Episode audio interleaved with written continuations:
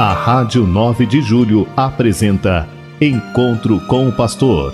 Na palavra do Arcebispo Metropolitano de São Paulo, Cardeal Odilo Pedro Scherer. Vós sois meu pastor, ó Senhor, nada me faltará se me conduzes.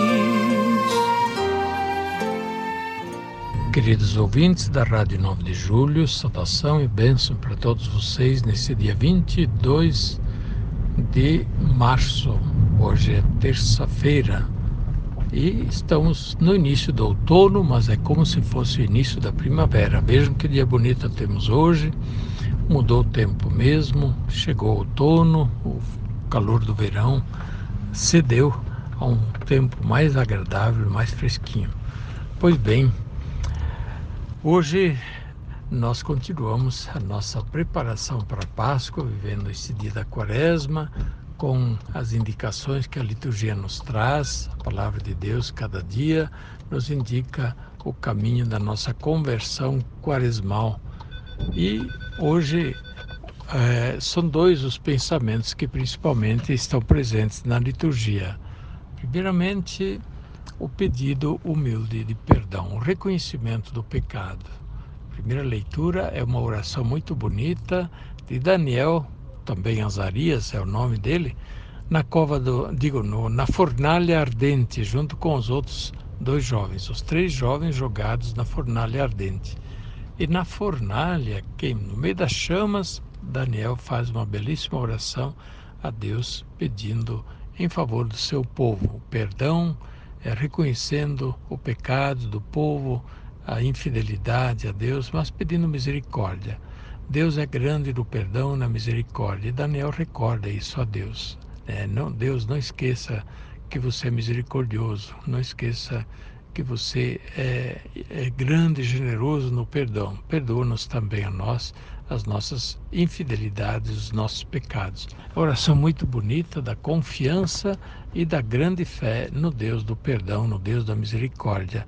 É bonito de ver nessa oração como Daniel, é, e isso aparece várias vezes ao longo da Bíblia, né? Como Daniel recorda a Deus: olha, Deus, você é misericordioso, você é bondoso.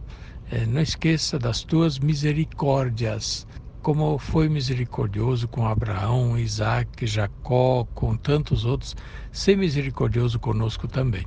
Esse é como se fosse um crédito que o homem tem, nós temos diante de Deus. Deus é misericordioso e por isso podemos nos aproximar dele com confiança, na certeza de que a sua misericórdia não acabou e também assiste a nós. Ele está para nós também. Podemos voltar-nos a Ele com toda a confiança para pedir que tenha misericórdia de nós também.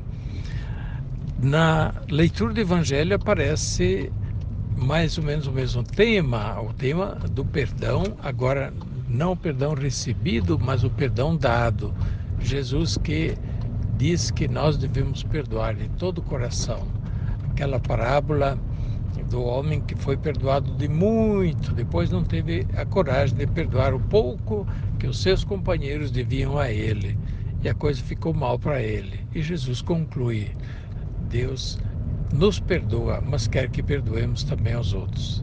É assim que nós também rezamos do Pai Nosso: Perdoai-nos as nossas ofensas, assim como nós perdoamos aos que nos ofenderam. Portanto, essa é uma questão fundamental. Se nós queremos ser perdoados, devemos perdoar. Se queremos misericórdia de Deus, devemos ser misericordiosos com os outros também.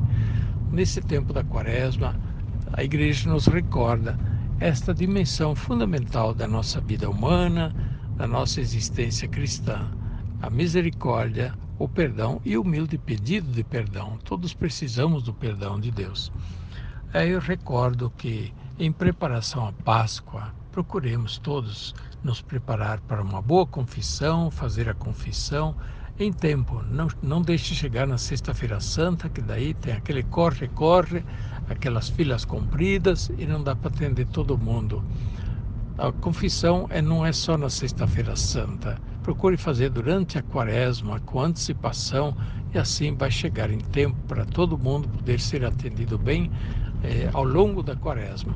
As nossas paróquias estão fazendo os mutirões de atendimento das confissões, quando vários padres vão nas paróquias numa noite dessas, num horário marcado, e atendem as confissões mais rapidamente.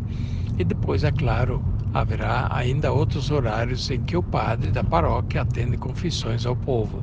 Então, procurem se reconciliar com Deus, com o próximo, mas lembrando sempre disso. O perdão de Deus, ele vem quando nós também perdoamos aos outros. A igreja nos convida também a rezar pela paz, pela reconciliação dos povos que estão em guerra, pela cessação das agressões, pelo respeito à dignidade humana, pela vida humana e pelo respeito ao direito internacional, às normas, às leis é, que regem a convivência internacional. Senão, reina a lei do mais forte, a lei da prepotência, quem mais pode.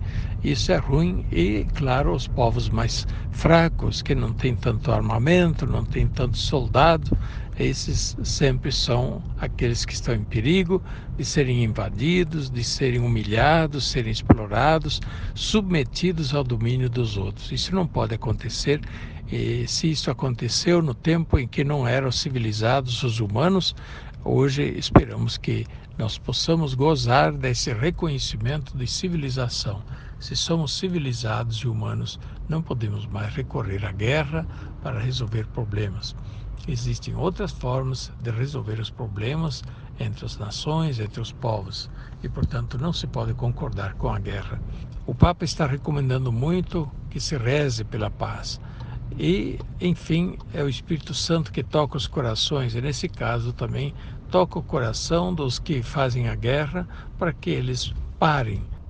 E por isso, o Papa convida todos a rezarem pela paz que o Espírito Santo toque os corações daqueles que fazem a guerra, aqueles que desrespeitam o próximo, fim de que se convertam e possa haver paz entre os povos, respeito verdadeiro entre os povos.